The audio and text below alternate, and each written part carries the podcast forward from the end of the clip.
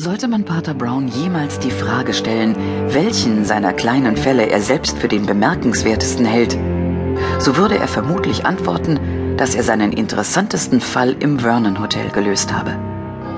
Dort nämlich gelang es ihm, allein durch genaues Hinhören nicht nur ein Verbrechen zu verhindern, sondern darüber hinaus eine Seele zu retten und einen Gestrauchelten zurück auf den Pfad der Tugend zu führen. Das Vernon Hotel war ein exklusives Unternehmen. Es machte Gewinn, nicht indem es Menschen anzog, sondern indem es sie abwies. Inmitten einer Plutokratie lebend werden die Geschäftsleute so schlau, lästiger zu werden als ihre Kunden.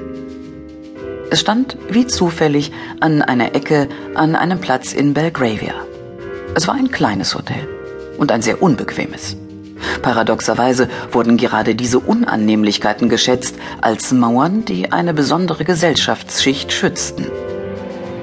Eine Unbequemlichkeit wurde besonders geachtet, nämlich der Umstand, dass nicht mehr als 24 Personen gleichzeitig dort speisen konnten. Die einzige vorhandene Speisetafel war der berühmte Terrassentisch, der auf einer offenen Veranda stand, mit der einzigartigen Aussicht auf einen der ältesten Gärten Londons. Dies führte außerdem dazu, dass dort nur bei warmem Wetter gespeist werden konnte. Dies erhöhte nicht nur die Schwierigkeit, sondern auch den Reiz, dort zu tafeln.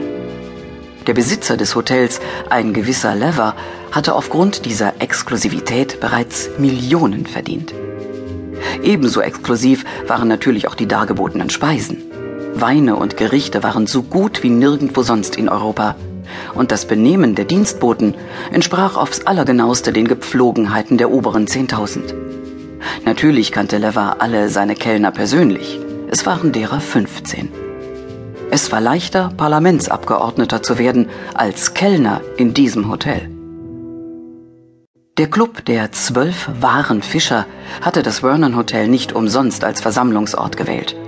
Das exklusive Ambiente unterstrich das Bestreben dieser Gemeinschaft, etwas Besonderes darzustellen aufs passendste.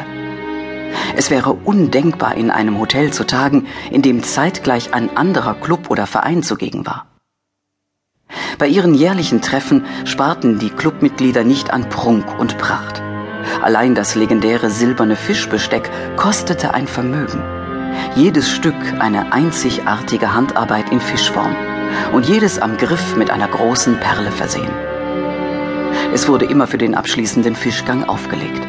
Und der Fischgang war stets der großartigste jenes großartigen Mahles.